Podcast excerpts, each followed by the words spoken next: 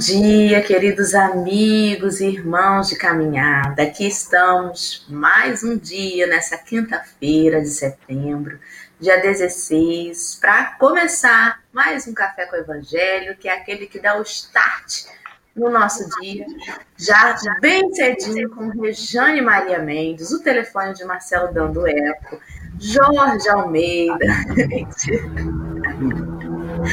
a Dalva Santos, duvidar até o meu. Geni Maria tá aí, a Rosângela Gama também chegou. O Bruno tá aí com a gente também lá do sul, né? Dizendo que a gente tem que aproveitar o tempo da melhor forma. Isso aí, Bruno.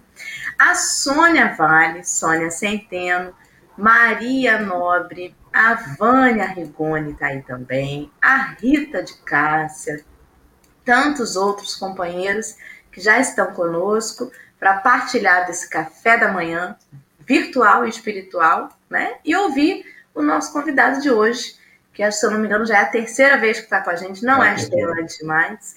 Marcelo, querido, muito bom dia. Seja bem-vindo. Como você está aí em Cabo Frio? Nessa... Queridos, meu telefone não é ó, silenciosíssimo. Estamos nós aqui na tela. Vou defender o aparelho. Tem hora que é ele mesmo. Gente, tudo bem, gente. Graças a Deus, manhã maravilhosa, marcando 17 graus, com chuva em Cabo Frio. E a gente se olhando no espelho descobre que tem que cortar o cabelo. Porque já está na minha hora de cortar o cabelo e fazer essa barba, que está enorme. Graças a Deus também. Uma alegria estar com, com os nossos amigos e estar com o Sérgio para falar de lágrimas que hoje é a temática que vamos abordar. Sérgio, apesar de já ser terceira vez que você vem ao café com o Evangelho, a gente tem que falar com você, lembrar que diariamente tem uma pessoa nova aqui, todo dia chega um companheiro novo que está olhando para essa, essa, essa, esse vídeo e perguntando quem será essa pessoa. Né? Então, se apresenta para eles, Sérgio, por favor. Bom dia. Bom dia. Bom dia, Dorinha. Bom dia, meu amigo de jornadas, né? de palestra lá no centro, do Cabo Frio, Marcelo. E bom dia a todos. Muita paz. É sempre um prazer estar aqui de volta. Meu nome é Sérgio. Eu sou tarefeiro da Casa Suave Caminho, e estamos aí seguindo em frente, apesar desse momento tão delicado por que estamos passando. Nós temos a certeza que Deus não nos desampara nunca. E estamos aqui para falar sobre um tema, lágrimas, que tem sido, aliás, um tema que tem sido muito próximo de nós. Eu mesmo me cerquei por esse tema e pela, pelo problema das lágrimas ao longo desses últimos 40 dias, com alguns vindo a desencarne, pessoa próxima, outros indo parar no hospital. Aliás, eu indiquei a pessoa que foi fazer a cirurgia, fez ontem lá no, no hospital lá de Macaé, para ela fazer o atendimento fraterno na casa. Então, muito sofrimento, mas apesar de tudo, nós temos a certeza que Deus nunca nos desampare, nem nossos anjos guardiães, apesar das todas as borradas que nós viemos a fazer, eles ficam tristes, mas estão sempre lá para nos dar aquela puxada na orelha que nós muitas vezes precisamos. Mas estamos aqui bem, graças ao Pai, graças à nossa união, né? E sem ela, nós estamos mesmo lascados. Então, que seja um dia de lágrimas, de lágrimas de felicidade, para esse dia do café da manhã. Graças a Deus. Graças a Deus. Muito bem, Sérgio. Bom, o nosso amigo Marcelo já colocou aí em cima, para você que já está ligado no chat, eu não estou, né, que já perdi.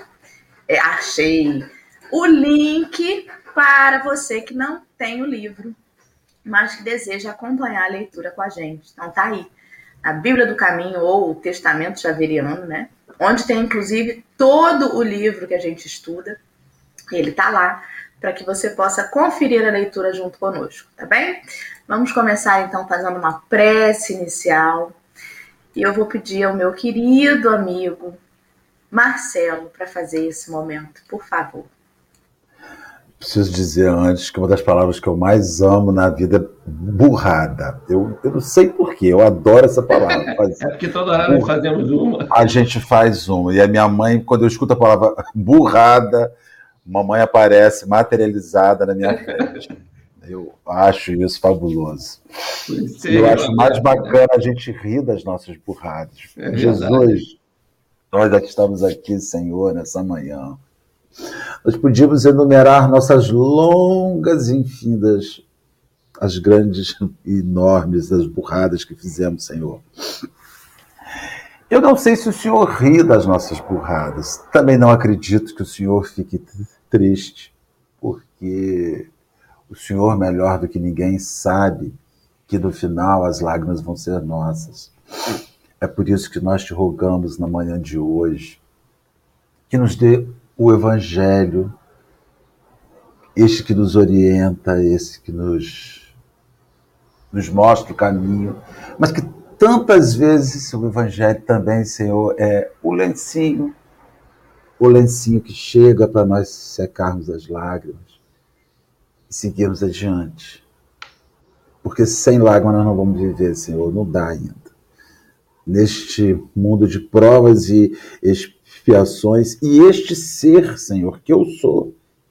Falamos muito do mundo, Jesus, de provas e expiações, mas eu sou um ser em provas e expiações. O mundo é o mundo. Eu dou a forma a esse mundo.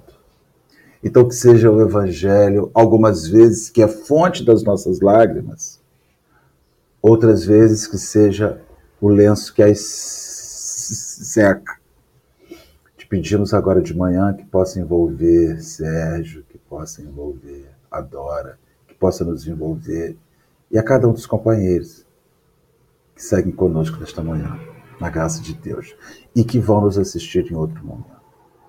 Que assim possa ser, Jesus. E assim será. Exatamente. Sérgio, está com você. Mentira, vamos lá. É, antes Bom. de eu passar para o Sérgio para começar a leitura, Hoje nós estamos entrando num novo versículo.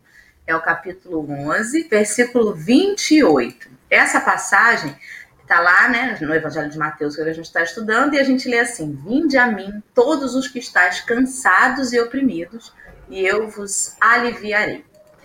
O Sérgio é aquela pessoa que, se você estiver cansado e oprimido, ele faz um bolo para você. Mas é Jesus faz um outro convite. Sérgio, vamos ler o que, que Emmanuel vamos, falou nesse certeza. texto? O texto está em Caminho, Verdade e Vida, da editora FEB, chama-se Lágrimas. É, eu, na verdade, eu tenho até o livro, mas eu preferi imprimir, que aí sai uma letra mais maior, aí fica mais fácil para eu ler. Bom, vinde a mim todos que estáis cansados e sobrecarregados, que eu vos aliviarei.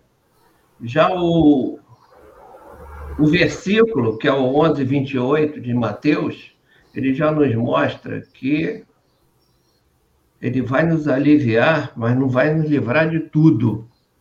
Mas vamos ter que passar pela, como o Marcelo fez na, na prece, né, inicial, estamos num, num planeta de expiações e provas. As borradas vão acontecendo e o que nós precisamos é tirar proveito das borradas, dos ensinamentos que elas nos dão e dos acertos também, né? Para a gente seguir em frente. Então, ele falou que vai nos aliviar, mas não diz que vai tirar tudo das nossas costas. Me lembro sempre de uma passagem que tem um videozinho, sem voz, só é vídeo, que aparece um monte de pessoas caminhando com as cruzes nas costas e vai caminhando. E lá pelo meio do caminho, um acha que vai ser mais esperto em tirar o peso da, da sua cruz e aí corta. Quando chega lá numa passagem, tem um abismo que só dá para passar quando bota a cruz, é a, a, ponte que o cara precisa ter. E aí o cara fica parado. Então, isso mostra muito bem o que, que Jesus quis dizer com esse versículo aqui que está em Mateus. Bem, eu vou ler assim, embora seja curto, eu vou ler parágrafo por parágrafo e a gente vai discutindo, porque é, o, o tema requer um cuidado muito grande. No primeiro parágrafo, então, já precisamos fazer uma análise bem contundente, tá ok? Bom, lágrimas. Ninguém como Cristo espalhou na terra tanta alegria e fortaleza de ânimo. Reconhecendo isso, muitos discípulos amontoam argumentos contra a lágrima e abominam as expressões de sofrimento. Aqui já temos o primeiro parágrafo que ele mostra claramente que aquilo que se ficou lá atrás, que eu vos aliviarei. O cara, quando coloca aqui, vou te dar o descanso, vou, não vou tirar sobrecarregar. Aliás, antes de mais nada, né? Deus nunca põe nas nossas costas o que a gente não tolera suportar. Veja que é, Saulo, lá na estrada de Damasco, ao ver aquela luz tão potente que ele não estava acostumado com aquilo, ficou cego durante alguns dias. Ele não estava preparado para aquele momento ainda. E aí foi o primeiro embate que ele teve na sua transformação. Então, ele está dizendo aqui que Jesus claramente foi o exemplo da humildade, nasceu numa manjedoura. Aos 30 anos começou a fazer o seu, a sua pregação, seu ministério, né? E em três anos ele conseguiu muito mais coisa que todos da, dali para trás. E ele nos apresenta o, o BIP, que é a benevolência, para com todos, nossos algozes, nossos amigos, nossos parentes, nossos desconhecidos, os transeuntes, a indulgência para com os mais fracos, e aqui já entra essa parte aqui dos que abominam o sofrimento dos outros e o perdão das ofensas. Então a gente tem que nunca pode largar essa tríade que Jesus nos deixou. Quando a gente entra nesse pedacinho aqui, reconhecendo isso, muitos discípulos amontou argumentos contra a lágrima e abominam as expressões de sofrimento, significa claramente que ele não está sendo indulgente com o irmão que sofre. Ele está se julgando que só a palavra resolve tudo. E aí tem um, me veio uma imagem aqui na mente, quando você chega na rua, que o cara está com fome. Aliás, a fome aumentou muito no nosso país. Eu vejo isso pelas ruas de, daqui de Rio das Ostras. Aumentou muito. Eu vejo famílias inteiras indo para a rua atrás do pãozinho que alguém dá e dá isso, daquilo outro. Muito sofrimento. Então, é a pessoa acha que é porque ele não sofre, que o outro está sofrendo por bobagem. E aí fica abominando o sofrimento, fica desdenhando de tudo. Ah, eu vivo bem aqui, você pode viver também bem ali. O cara não consegue trabalho, vive na rua, é um vagabundo, quer ficar ali recebendo as migalhas porque não quer trabalhar. Aí vem um julgamento e aí falta a nossa empatia, falta caridade, falta o amor, falta a indulgência e está faltando tudo para nós. Só que está sobrando é muito egoísmo e é aquela história né, da, da parábola do rico, que quando chegou lá, que Lázaro vai lá junto de Abraão e o rico está lá embaixo, Lázaro aí era um miserável, vivia pegando as migalhas, agora estou eu aqui sofrendo, e ele está aí. Aí chega o arrependimento, aí chega às vezes muito tarde para que o cara consiga superar a sua ganância, o seu egoísmo, o seu, a, a sua tristeza, né? E parece que o cara teve uma vida mal resolvida, ele acha que vai desafogar a resolução dos erros, de tudo que vem a é por acaso. O cara está sendo colocado em prova, em expiação às vezes, e aí não aprende a lição, e aí vem o sofrimento lá na frente dele. Ele é que sofre no final. Esse é que é o problema. Aquele que julga os outros dessa maneira, tal qual a parábola lá do, do rico, né? Ele é que acaba sendo o grande sofredor. Então, Sérgio, é... eu tenho a sensação de que essa primeira parte que você leu é um algo que nos chama a atenção assim, olha, cuidado com a poliana espírita. Cuidado, que a mensagem do Cristo é muito boa e muito consoladora, mas apesar do bom ânimo que ele nos inspira, é preciso respeitar os momentos de desânimo que também acometem, né? Porque senão a gente vem naquele afã de que tudo é lindo, veja sempre o lado bom das coisas, e isso não conecta com o sentimento do nosso companheiro de caminhada, né? É isso que me parece. E você, Marcelo? Você é proibido de sofrer na casa espírita às vezes. Sabe, os companheiros, os companheiros, eles. É, veja só, primeiro, ninguém ouve ninguém. Vamos começar por aí. Ninguém escuta ninguém. Principalmente quando o assunto é ruim. Ninguém gosta de ouvir. A pessoa pergunta assim: e aí, Dora, como é que você está? Ah, Marcelo, não estou bem, não. Vai melhorar. Vamos seguir. Olha, Dora, você já comprou o, o livro da Dora? Ah, você já comprou? Todos os filhos são adotivos. E sabe, então assim, as pessoas elas não querem ouvir ninguém, é porque assim, você não pode sofrer. É, é, e é antipático. Existe a coisa mais. As pessoas, as pessoas não conversam mais, tem que ter aquele o jargão, ninguém fala mais, mas ninguém quer ouvir. Ninguém, principalmente o espírita. O espírita, ele tem um, livros, mantras. Aí você chega para a pessoa e fala assim: Ai, Dora, tô com problema, certo, tô com problema. Não, peraí, porque Joana de Ângeles, no livro tal, diz que tá. Ah, porque André Luiz, no livro tal, explica, tá. Porque Allan Kardec, no Céu e Inferno, tá. Gente, mas eu não quero ler livro, eu quero ter o direito de alguém para desabafar, falar minhas coisas. E eu sou uma pessoa que é a, a, desde que eu virei orador espírita, expositor espírita, fiquei proibido de reclamar. Não posso reclamar. Porque as pessoas usam palestras que eu faço contra mim. Um monte de. Ah, você. Mas e aquela palestra? Gente, peraí, mas a gente chutei o meio-fio, arranquei uma unha e está doendo. Ah, mas aquela palestra que você falou que dá unha arrancada. Pode sim eu não posso é viver na lamúria, viver nadando nas minhas lágrimas. Também tem gente que nada nas suas lágrimas, né? Faz uma piscina olímpica de lágrimas e nada. Mas ter dias ruins é até o que ele vai dizer no, no próximo parágrafo. Ter dias ruins compõe a realidade da Terra. É isso que, sabe? Vamos seguir, eu... Sérgio, a leitura, não, que agora eu, eu acabei não complementando uma parte, é, como acontece na rua. Tem gente que chega, o cara está cheio de fome lá.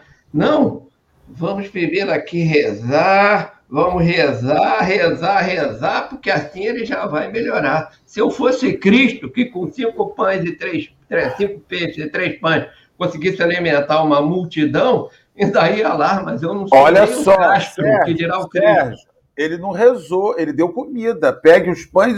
Depois que o povo se alimentar, a gente reza. Primeiro, é. alimente o povo. Então, aí o cara acha assim, não, vamos rezar. E às vezes minha esposa, que ela é evangélica, ela às vezes, agora ela está começando a entender. Eu falo, criatura, o cara está com fome. Se eu começar a falar em Deus, ele vai xingar a Deus. Vai. Porque ele quer a comida que está ali primeiro. De barriga vazia, ninguém vai. E aí é isso. Bom, então continuando aqui.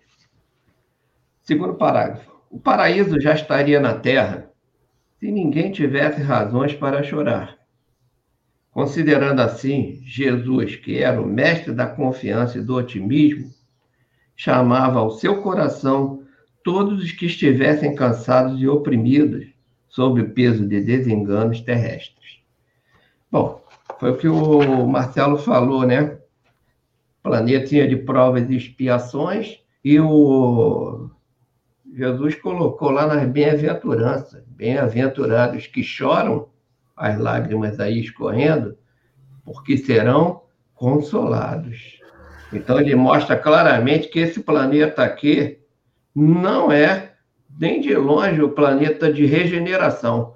Eu, às vezes, fico chateado. Ah, no outro dia eu estava ouvindo você falando, Dora, que às vezes eu tenho mais a sensação que estamos mais próximos lá do planeta primitivo do que desse mesmo planeta de provas e expiações que nós estamos vivendo.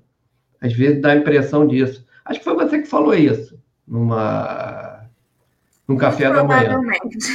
É. Muito provavelmente. E... Mas não sou só eu que penso assim, não. Hã? Marcelo também pensa assim. Já tem, tem alguns companheiros que, que pensam assim. Não é, não é pessimismo, sabe, Sérgio? Não, não, não, é, não. Não. A gente vai ser um planeta de regeneração. Vai ser. Constatação. sem depressão, hein, gente? Pelo amor de não, Deus. Nada, é. Não, depressão nada. Ah, eu sei que o povo assim, ah, é, é, poxa, você joga a gente para baixo, aí vai lá dar um dislike. Ué, gosta. O próprio Jesus, o próprio Jesus, quando ele chega na casa de Marta e Maria, por conta do estado de Lázaro, ele se esvai em lágrimas. Ele ali assumiu toda a sua identidade de homem, que foi o que ele veio fazer aqui na Terra. Ele veio ser um de nós. E ele fala sempre para os oprimidos. As bem-aventuranças são muito claras. Ele primeiro fala para o povo que está massacrado. E depois ele vai falar para dar um monte de bronca naqueles que são ricos. Aí ele bota que é mais fácil o rico entrar, um camelo passar pelo buraco da agulha ali aqui para o reino do céu, e aí vem só a sessão de, de toma lá, toma lá, toma lá. Primeiro foi, passou a mão nos oprimidos, aliviando os caras, e depois foi a sessão de um, de certa forma, deu um chicotinho nos caras. E é essa que está aqui, ó. O mestre da confiança e do otimismo chamava ao seu coração todos que estivessem cansados e oprimidos sob o peso de desengano terrestre. E aqui o maior exemplo, olha, a gente podia fazer um, um programa só sobre Maria Madalena. Nossa Senhora, ela foi o ser que, numa, numa encarnação só, ela absorveu tudo isso que está nesse capítulo, nesse parágrafo aqui, ó. Ela veio de um sofrimento profundo, obsidiada por tudo que é forma de, de maus espíritos, e numa encarnação ela vai para uma regeneração. Ela foi. Ela é um exemplo da regeneração que nós tanto falamos e falamos, e dela tanto ficamos longe. Deixa eu fazer um adendo é, muitas vezes a gente escuta, né, que Deus não dá uma cruz maior do que a gente possa suportar. Sérgio mesmo falou isso agora há pouco. Isso. Mas aí a gente pensa assim: se não dá uma cruz maior do que a gente pode aguentar, como que ele vem dizer que se a gente está sobrecarregado, ele vai nos aliviar? Que sobrecarga é essa? Uhum. Sobrecarga é uma carga a mais, né? E é justamente sobre isso. Por que, que você deu o exemplo de Maria de Magdala? Que conseguiu esse consolo, esse alívio nas palavras do Cristo.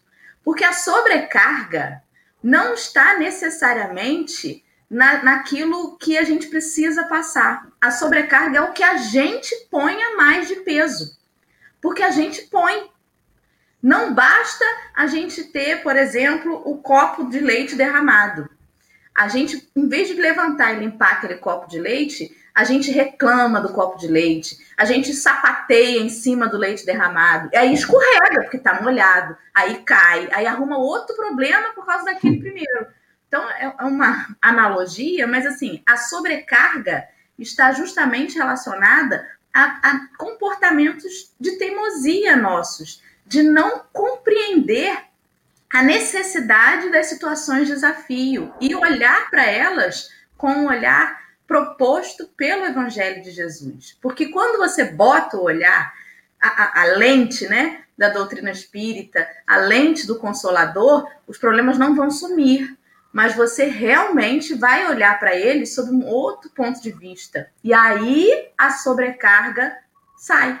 E aí você vai ter só a carga. E aí fica mais leve. Acho que a ideia é essa, né? Não quer dizer que você não vai ter problema, você vai ter você vai ter problema. Mas se você mirar, olhar, tentar discernir aquilo, você fica mais leve. Acho que é, é por aí. Né? E aí, Marcelo? Não, você está falando, Dora, eu estou me vendo na sobrecarga, as ansiedades, porque ansiedades são sofrimentos futuros que não existem. Isso é, isso é uma sobrecarga. Como eu sofro por antecipação. Como eu coloco na minha vida, porque uma doença, uma doença é um problema. Agora, a probabilidade da doença não é um problema, é só uma probabilidade. Mas a gente fica vendo que o sofrimento futuro, por exemplo, tanto a ansiedade quanto a, a, depressão, ansiedade é sofrimento pelo que virá, depressão é sofrimento pelo que já passou. Se já passou, larga lá. Se está por vir, larga lá. Mas a gente se sobrecarrega tanto de passado, quanto a gente também, como você estava falando, Odora, se sobrecarrega de futuro. Eu sou uma pessoa que não sou depressiva, mas sou ansiosa. Eu me sobrecarrego do futuro. Eu, eu sofro por coisas que não aconteceram ainda. E que e, e, muito interessante quando a gente fala sobre ansiedade é que a gente chora por coisas que não aconteceram e que 95% das vezes não acontecerão.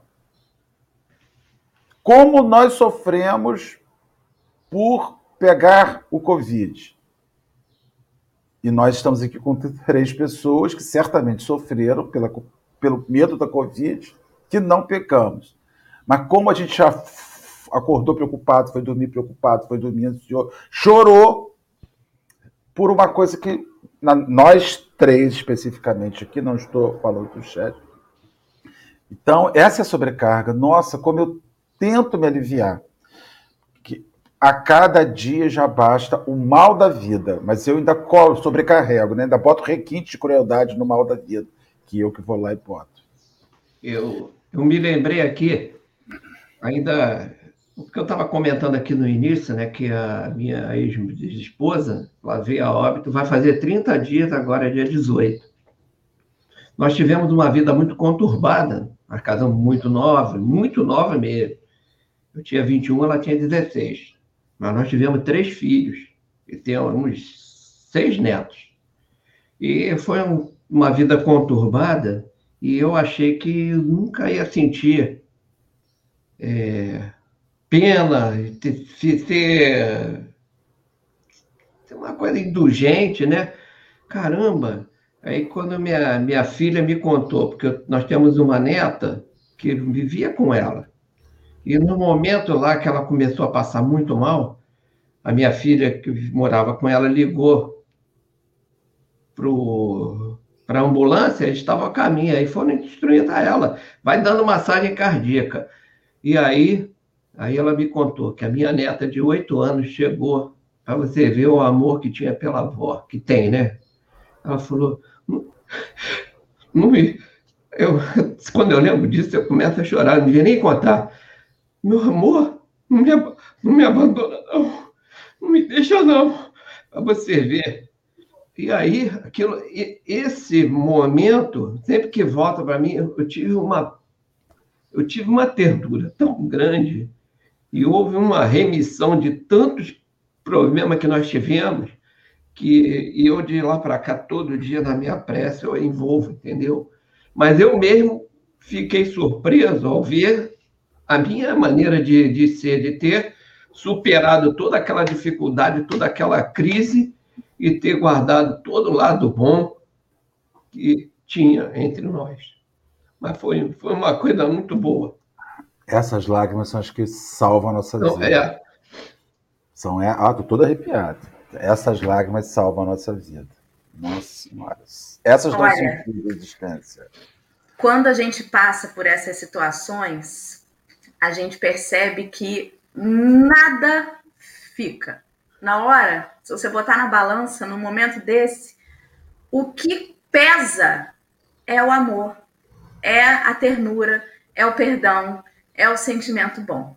É isso que, que, que no fundo fica, né? Então, é, um, é uma experiência, Sérgio, que eu tenho certeza que que é um marco, né? Apesar de ser recente, foi um marco para você. É. Até no, no, seu processo de autodescobrimento. Você falou que é. não sabia como você ia reagir, né? É verdade.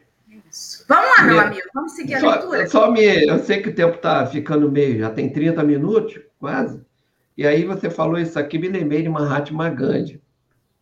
ele, numa daquelas idas dele no navio de, da Índia para a Inglaterra, onde ele fez estudo lá do, de direito, né? na Inglaterra, em Londres, na universidade, ele estava dizendo assim que ao longo da história ele tem visto vários assassinos, terroristas, é, ditadores, que durante um tempo ficaram por cima, mas no final todos perderam, porque no fundo o amor sempre vence. É isso que você falou. O amor vence. Sempre vence. Bom, é, eu vou ler aqui a, esse parágrafo seguinte, é uma frase só, eu vou ler junto com a outra. Não amaldiçoou os tristes, convocou-os à consolação. Bom, foi aqui que eu até me enquadrei aqui, nesse momento que eu falei que teve essa indulgência, né? E, e o perdão, de fato. Isso aqui, isso aqui eu entendi. Eu tomando banho, eu entendi direitinho que o BIP funcionou bem nesse fluxo para mim. Então, ele nunca amaldiçoou os tristes. Tanto que naquela passagem que ele está indo pela rua, multidão, e a mulher que vinha sangrando há tempos e tempos, toca nas vestes, alguém me tocou. Não, nessa multidão toda você foi espremido para lá e para cá. Não, alguém me tocou, tocou no coração. Não foi lá no coisa. Então é isso aí. Então ele para para atender a mulher que vinha em contínuo e profundo sofrimento físico e psíquico, é claro, né? Então ele sempre consolou. E a própria Maria Madalena, no final, ela para seguir o modelo do mestre, ela vai para onde? Na colônia de leprosos, para cuidar daqueles, e ela acaba vindo a pegar a lepra, porque ela pouco se incomodou, e para ajudar aqueles que mais sofriam. Tem alguma fala sobre esse trechinho aí? Não. Não, então continuando. Muita gente acredita na lágrima como sintoma de fraqueza espiritual. Ah, aqui eu tenho que parar, não é não. A lágrima é, não sei, ela é uma das coisas mais belas que nós temos, serve tanto para descarregar o sofrimento como externar a nossa alegria. Eu assisti um, um seminário sobre só sobre aquela passagem: Bem-aventurados que choram, que serão consolados. O cara foi a fundo mostrando que aquele cara que não é capaz de chorar, ele tem profundos problemas psíquicos, ele tem problemas emotivos de toda sorte, porque a lágrima é o maior descarrego que nós temos. Eu vi a, minha, a tia da minha esposa veio a óbito a coisa de três dias atrás e eu vi tantas lágrimas se escoando de pessoas que eu achava que era mais dura do que uma pedra. Quer dizer, na hora que vamos ver lá, a lágrima descarregou. Teve uma delas, a sobrinha da minha, da minha esposa, que a mãe não queria que ela fosse ao funeral, mas ela foi. Ela foi e olhou para a cara da tia, porque a tia, na verdade, criou alguns deles. E aí chegou lá, ela olhou, olhou com ternura e desabou para chorar, para descarregar. E a minha esposa foi outra que chorou muito, né? E, portanto, não é fraqueza coisa nenhuma. É, no fundo, é o cara mais forte, é aquele que chora. Aquela música é homem que o homem não chora. Aquilo é conversa para boi dormir. Quando a mulher vai embora, ele chora é muito muito, muito e muito. É justamente ao contrário. Algum comentário? Posso continuar? Não, pode ler o parágrafo que a gente comenta tá. depois. No entanto, Maria soluçou no Calvário. Olha ela aí que eu falei. Maria soluçou no Calvário. Pedro lastimou-se depois da negação. Paulo mergulhou-se em pranto às portas de Damasco. Também falei nele. Os primeiros cristãos choraram nos circos de martírio mas nenhum deles derramou lágrimas sem esperança. Prantearam e seguiram o caminho do Senhor. Sofreram e anunciaram a boa nova da redenção. Padeceram e morreram leis, leais, desculpa, leais na confiança suprema. Bem, Tá aqui, ele pegou, resumiu aqui num parágrafo todos os momentos de passagem daqueles que, que acompanharam Jesus, né? E os, inclui inclusive Paulo, né? Que foi aquele foi torturador, inclusive, de, de cristãos. Ele era do Sinédrio, né? Ele estava fazendo o trabalho que era para ser feito mesmo. Só que por conta da Abigail, já sabemos que o ódio ficou multiplicado por não sei quantas vezes. Foi aquele homem que o homem não chora quando a mulher vai embora. Ela foi embora e ele ficou ó, chorando e transformou aquilo em ódio. Que foi pior. Então, as portas de Damasco, ele viu aquela luz que ele não sabia que existia e o deixou cego e ficou chorando. E depois, Senhor, que queres que eu faça? O, o, eu estava pensando aqui, enquanto esse, esse pedaço aqui me, me chamou para uma reflexão, porque lágrima, ela é expressão de emoção. Aí você tem que se perguntar qual é a origem da emoção. Tem gente que chora de dor, tem gente que chora de raiva, tem gente que chora de, de alegria. Gente, eu choro em inauguração de posto de gasolina. Eu choro em carro de telemensagem quando para aqui na porta de casa. Primeiro eu choro de emoção, depois choro de raiva, porque eu fico pensando aquilo na minha vida. Então, assim, eu, eu vejo que, que a lágrima ela está expressando uma emoção. Agora, a questão é você tem que se perguntar qual é a sua emoção sabe? Se é de tristeza, se é de alegria, se é de, de raiva, porque a lágrima é o ápice, né? Ela quando a sua emoção transborda pelos olhos. Sua emoção está transbordando pelos olhos. Tem gente que chora de raiva o tempo inteiro. Então, o choro de raiva não é um choro interessante. O choro de emoção quando chega uma criança, o choro de emoção quando se arruma um emprego, nesse período tão recessivo, o choro de emoção quando se entra numa universidade pública, preferencialmente para você não gastar dinheiro, o choro é, de emoção no matrimônio, o choro de, de, de, emoção quando se ajuda alguém. A gente tem gente que se emociona quando ajuda alguém, fica feliz daquilo.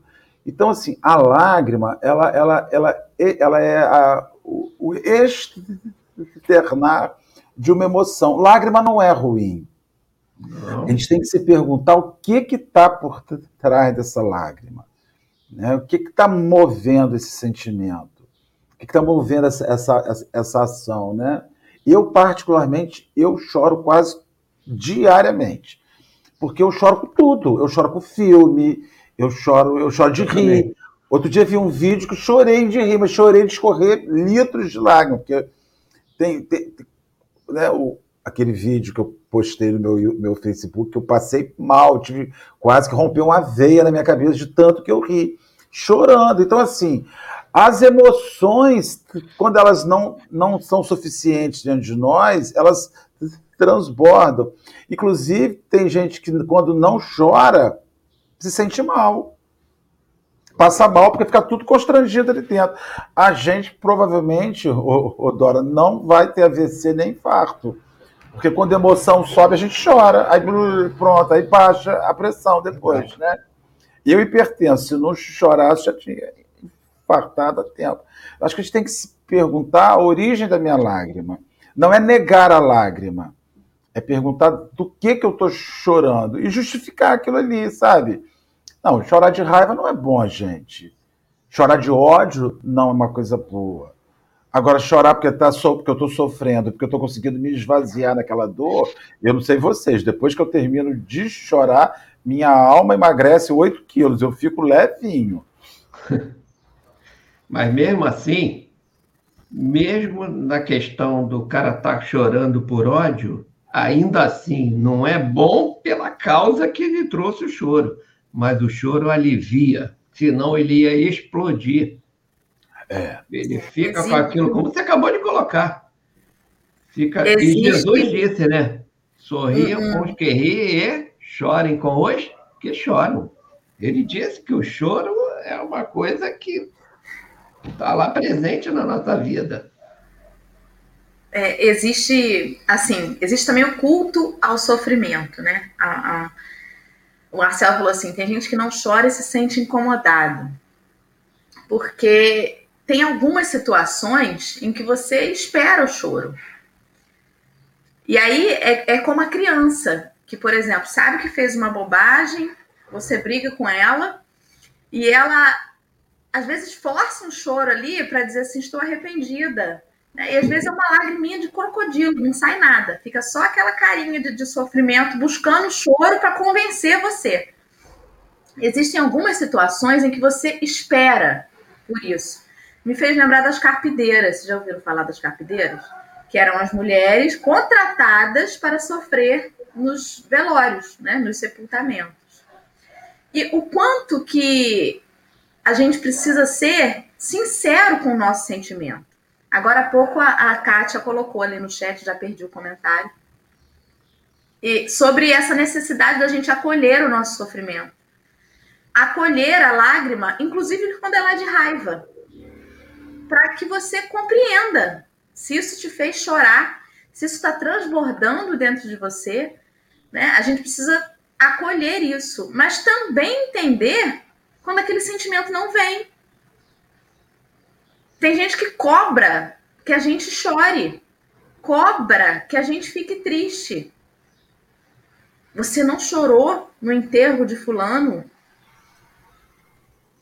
Tem alguns momentos em que não sai. E talvez não seja ali, naquele momento. Talvez seja num outro momento, num quarto escuro, no travesseiro, que o sentimento vem é preciso que a gente se respeite, né? E não force é o momento da lágrima também. Porque às vezes eu sinto isso. Eu sinto uma cobrança pela lágrima e eu sinto uma necessidade de algumas pessoas de forçarem aquilo para dizer: olha, isso é real. Se, não, se eu não chorar, não é verdade. E não é assim, né? Eu, eu até estava agora me lembrando, minha mãe veio a óbito, ela desencarnou há muito tempo, muito tempo, ainda era novo, eu tinha uns 16 anos, 17. E eu era muito ligado à minha mãe. E aí, no outro dia, eu tive um sonho muito estranho. Eu tive um sonho como se ela tivesse sido minha mulher numa reencarnação ou outra. Aí eu contei para minha esposa aqui, como ela é evangélica, você é maluco? Você é maluco? Bom, e aí voltando, eu acompanhei muito, nós vivemos muito colados assim. E aí ela sofrendo demais, ela teve câncer na mama, né? E sofrendo demais, eu chorava, orava, chorava, orava. Quando ela veio a desencarne, eu aliviei por entender que ela tinha sido tão boa para mim, por que, que eu ia ser agora chorando? Então, guardei aquilo que foi de bom. Eu chorei muito quando ela estava no sofrimento, eu acompanhava, mas não chorei quando ela veio ao desencarne. Já o meu pai, agora, que veio a óbito há uns três, três anos, é. Como eu que tive que fazer tudo, e aí foi lá no cemitério, eu tive que contar a história e tudo e tal, dar uns puxões de orelha em alguns que estavam lá também, aproveitando, né? E aí eu comecei a me envolver naquela atmosfera que eu não consegui nem fazer a prece, tive que fazer o Pai Nosso, de tanto que eu chorei, porque toda aquela. fui fazer a fala, e aí aquilo tudo veio na minha mente, e eu fui transformando, olhando aquilo tudo e percebendo, mas eu chorei que eu não conseguia nem mais concatenar nada. Tive que puxar o Pai Nosso para encerrar, porque foi isso. A, a, lágrima veio e me deixou sem, sem teto e sem chão, sem nada mas foi uma lágrima que veio lá de dentro, que eu não pude mais segurar. Então é isso. Vamos seguir? Quase encerrando o nosso tempo. Vamos ler aí os dois últimos parágrafos, Sérgio? Uhum. Vou ler os dois de uma vez só, tá bom? Tá ótimo. O Marcelo falar demais, aí a gente pode perder o tempo. Vou até chorar por causa disso. Não, quem não chora de lágrima de crocodilo, não. Ele é que falou, hein? O cansaço experimentado por amor ao Cristo converte-se em fortaleza. As cadeias levadas ao seu olhar magnâmico transformam-se em laços divinos de salvação. Nossa, que parte, parece um poema. Caracterizam-se as lágrimas por origens específicas, quando nascem da dor sincera e construtiva, são filtros de redenção e vida. Foi o que a gente falou ainda há pouco lá atrás. Ó. Nós já nós estamos antecipando esse parágrafo. No entanto, se procede do desespero, desespero, são venenos mortais. Mas ainda assim, ainda assim eu continuo achando que mesmo nessa hora ainda é a mão do Cristo lá colocando sobre o cara, porque se ele não chorasse que ele está no desespero, ele poderia vir até a pensar na depressão, na depressão pode vir ao suicídio. Eu acho que as lágrimas sempre são o nosso calmante. E aí, sabe o que, que eu faço a lembrança das lágrimas? Às vezes, na, na minha prece, quando eu vejo muita gente chorando por causa do, do desencarne, tem acontecido muito, né, por causa da pandemia, eu fico orando para que aquelas lágrimas reflitam a luz, refratem a luz para espalhar aquela luz de volta para quem tanto necessita. Compara aquela ideia que teve Lutero quando estava andando lá na rua no, no inverno, que viu a neve, a gota fazendo aquelas luzes, né? Aí teve a ideia de criar a árvore de Natal para levar para dentro de casa. Então, eu comparo sempre a lágrima a esse a essa fonte de energia capaz de até afagar a dor do outro. É, eu enxergo a lágrima como sendo uma coisa desse tipo. Você falou um negócio aí que é uma coisa fabulosa, gente. É quando alguém chega para chorar com a gente. Eu, acho, eu vejo isso um ato no nosso sofrimento, quando alguém chora, isso é um ato de empatia, porque a pessoa está ali é, reconhecendo seu momento. Sabe, às vezes é preciso fazer nada. Às vezes você está ali sofrendo uma coisa insolúvel, não aquele, não aquele choro por algo que se pode resolver, mas há, choros que não se pode resolver. Uma ocasião, só, só com minha consideração final, uma senhora morava numa cidade muito grande, uma família, e aí eles, eles é, mudaram para o interior, porque já tinham sofrido vários assaltos na cidade grande, e aí uma, compraram, compraram uma residência próxima ao rio. Mudaram com medo de assalto para aquela cidade, e os dois filhos pequenos nadavam naquele rio. Um dia eles mergulharam, um se afogou, o outro foi tentar salvar, e os dois desencarnaram. Ou seja, saíram da cidade grande por conta daquilo, e houve aquela desencarnação. Aí a mulher foi para fazer uma visita a Chico Xavier e recebeu a mensagem. Chegou lá e começou a contar para o Chico da epopeia que eles tinham vivido na cidade, dos vários assaltos, dos vários riscos de morte. E depois que mudaram para o paraíso, né, para o lugar tranquilo, os dois filhos desencarnaram. E a mulher estava um caco, um fiapo. E começou a chorar, chorar, chorar. Aí o Chico olhou para ela, começou a chorar também. Abraçou e falou: Minha irmã, quanta dor, dois filhos. Ah, chorando. E a mulher: Não, Chico, calma, tá tudo bem, vai passar. O choro do Chico sensibilizou a mulher e ela falou que para ele não, vai passar. Ela começou a consolar o Chico da morte dos dois filhos, porque ele comprou aquela dor. Aquela dor era real. Aquelas crianças não voltariam mais. Por mais que ele psicografasse, por mais que ele desse notícias, os filhos haviam ido embora. Então, isso é o motivo real. Né? Às vezes a gente, só finalizando, é, o choro da morte, que as pessoas, olha, você não deve chorar, Dora, pela morte de fulano. Deve sim, gente. Claro ah. que deve. Você não deve pedir para fulano voltar, porque voltar ele não vai voltar. Isso é a dor.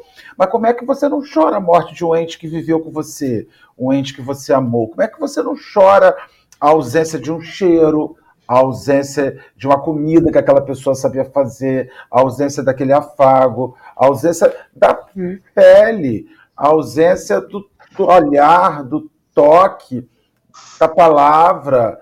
Chora sim, pode chorar. Só não pode pedir para ele voltar, porque voltar ele não volta. Mas chorar pode, chorar de saudade. Dia que eu desencarnar, eu quero uma semana de choro de todo mundo. E quem não chorar uma semana pela minha morte, eu volto para o pé e vou reclamar.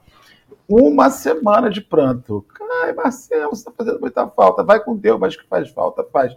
Eu vou gostar. Por mim, pode. Já liberei o choro para mim, hein? É por isso que eu peço textão enquanto eu estou encarnada, né? Não faça textão para mim depois, não, que eu não ah, vou não. poder ler. Ah, já, já, tô, já comecei a escrever. Ai, Deus. Ai, mas então, ele fala ali, quando você fala, né, que é, que é lícito a gente chorar. Mas aí ele fala que a dor sincera e construtiva. Como pode uma dor ser construtiva, né? Mas é. Dizem que a gente evolui com água salgada, seja do suor, do trabalho, ou da lágrima que escorre. Ou seja, ou pela dor ou pelo trabalho, ou pelos dois. Então, essas, essa água salgada do suor e do trabalho, do, do, do, trabalho e da lágrima na dor são filtros de redenção e vida. No entanto, se procedem do desespero, são venenos mortais. Porque tudo tem que ter um equilíbrio, inclusive o trabalho. De, tudo tem que ter a motivação, a razão por trás, a emoção, o sentimento que te incute a fazer aquilo, inclusive o trabalho. Tem gente que se afoga tanto numa tarefa, tanto, que esquece de outras coisas muito importantes. O sujeito trabalha na casa espírita seis dias por semana e dentro de casa a sua família tem pouco da sua atenção. Então tem que ter equilíbrio em tudo que você se, se coloque para fazer, né? Inclusive na dor. É possível sim chorar, é lícito sim que a gente tenha dias em que o cansaço nos, nos, toma, nos abate, mas é preciso que a gente não deixe isso ser um estado constante da nossa alma, porque a proposta do Cristo é uma proposta alegre, de bom ânimo. Muitos companheiros que nos assistem aqui estão atravessando momentos de grande desafio, de grande dificuldade. Todos né? nós. Todos nós estamos, ou direta ou indiretamente. Porque quando é um amigo muito perto da gente, quando é um amor muito perto da gente que está passando por uma turbulência, a gente se envolve, a gente está junto. Então é, é uma corrente mesmo. É preciso que a gente saiba que tudo bem os dias em que a gente não estiver legal e que achar que chora, né? Alivia. Mas lembra que há uma consolação e não um culto a essa tristeza. Pega essa dor e segue. Porque nós não fomos feitos para a tristeza, para a infelicidade, para o pranto. Nós precisamos buscar dentro dessa dor a nossa renovação, a nossa razão de, de seguir e perseverar porque foi isso que o Cristo fez para nós. É, é esse o convite dele, né? Pegue a sua cruz e segue-me. Não foi assim, senta em cima da sua cruz e fica aí chorando. Não. É com a dor, mas é com ela que a gente vai, né? Então, se é dia de chorar, chora. Se é dia de suar trabalhando, vamos que vamos. Mas sempre avante, em frente e com ele, né? Minhas considerações finais foram essas. Serjão, querido, suas considerações finais. Na verdade, minhas considerações finais, vai ser um, vou, vou ler aqui o um poema de que foi psicografado pelo nosso Chico, né? Que o Marcelo tão bem lembrou ali. E foi do primeiro livro publicado por ele, não a primeira psicografia dele, que o, o Emmanuel pintou com ele, né? Nesse quesito do, do, do do Ensaios e Erros. E aí foi o primeiro livro que foi publicado, que foi em 9 de 7 de 1932. E o título é As Lágrimas. Foi a, o livro que é o Parnaso de Além Túmulo. Esse termo Parnaso significa um conjunto de poesias. Então, seria um conjunto de poesias de vida de espírito, do além túmulo. É isso que dá para entender aqui do título. E quem foi o ditado por João de Deus, que eu vou até fazer a leitura rápida de quem foi João de Deus, que foi um dos partícipes desse Parnaso de Além Túmulo, né? teve vários outros personagens que participaram. Nascido em São Bartolomeu, em Messinas, Messines, Portugal, em 1830, desencarnado em 1896, afirmou-se um dos maiores líricos da língua portuguesa. É tão bem conhecido no Brasil quanto em seu belo país. Nessas poesias palpita de modo inconfundível a suavidade e o ritmo de sua lira. Então vamos lá. As lágrimas.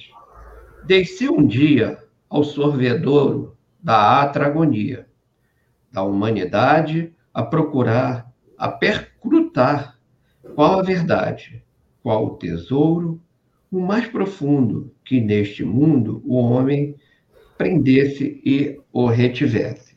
E vi então, no coração da criatura, só a ilusão de uma aventura. E vi senhores, E vi senhores que dominavam e se orgulhavam do seu poder, sempre a abater os desgraçados, os potentados com seus valores bem se julgavam, onipotentes, heróis valentes, cá nesta vida. Depois, porém, reconheceram e viram bem nesta existência toda a impotência do Deus milhão. Perante a mão da fria dor, que lhes domavam e lhes dobrava o torpe egoísmo. Busquei os lares ricos, solares, dos protegidos, onde o conforto para a matéria anda em contraste com a atroz miséria. Dos desvalidos, e ainda aí não pude achar o que eu ali fui procurar eu vi mulheres nos seus prazeres, jovens e belas, alvas estrelas de formosura, rindo e cantando do dentro da noite, dentro da noite, da desventura, pobres donzelas, fanadas flores, luz sem fulgores, que miseráveis, párias da vida, deixam o teto do seu afeto maior supremo, insuperável. Somente encontram dores que afrontam mágoa insanável, incompreendida, e penetrei pelos castelos dourados, belos, das diversões, onde se aninha e se amisquinha a multidão que busca rir, gozar, sorrir, a ver se aquece o que padece, julgando crer que está a ver o paraíso. Mas este riso, ao som da festa, à meia luz, é o que produz todo o amargor. A maior dor, pois, eu ali tristonho vi, o que em verdade é a sociedade só pensamentos das impurezas, só sentimentos que trazem presas, aniquiladas esmagadas e ensandecidas as criaturas outrora puras, belas outrora, no entanto, agora flores perdidas, almas impuras, desiludidas. O que eu ali fui procurar? Eu vi mulheres nos seus prazeres, jovens e belas, alvas de formosura. Opa, desculpa. Eu voltei aqui. Neste recinto, eu vi então a traição, a iniquidade, a grosseria, toda a maldade da hipocrisia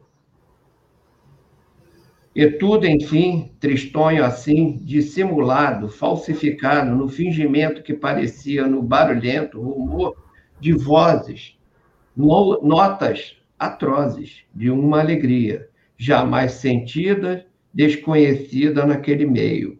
Eu contemplei-o cheio de horror e vi as flores, as pedrarias, tão luminosas, eram sombrias, eram trevosas, pois só cobriam míseros trapos pobres farrapos de almas, perjuras. É longo. Ao seu Criador, fracas criaturas baldas de amor, e condoído, desiludido, desanimado, num forte braço, disse ao Senhor, onipotente, Pai de bondade, ó que tem de piedade dos filhos teus, que choram, gemem, pálidos, tremem, ó Senhor Deus, Faze que a luz do bom Jesus penetre a alma da terra aflita, dando-lhe a calma que necessita. Só conheci e encontrei, só contemplei o mal que vi. Mas uma voz do céu azul, pronta e veloz, me respondeu: Filho bendito, neste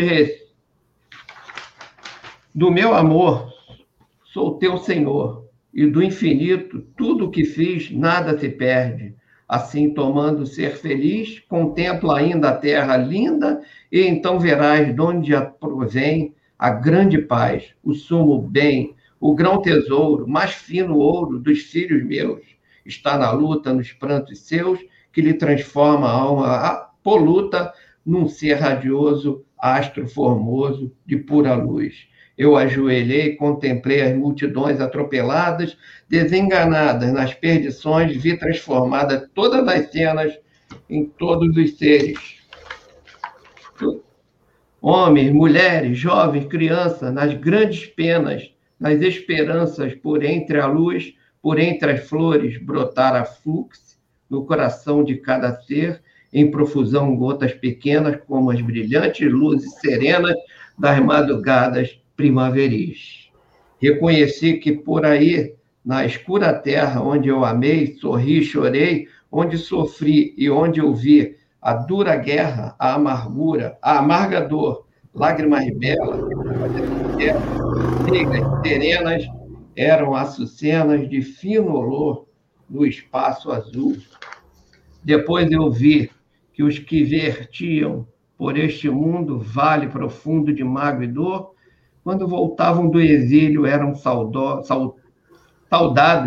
por mensageiros de amor e luz do bom Jesus, que os coroavam com as gemas finas, joias divinas do escrínio santo, primor de encanto do amor de Deus. Fui então vendo, reconhecendo que aqui nos céus lágrimas lindas são transformadas, remodeladas para formarem belo diadema e aureolarem os que verteram aqui na terra. Eu vi então em profusão gemas brilhantes, alvitantes, ricas, fulgentes e deslumbrantes, que em Ofir pôde possuir.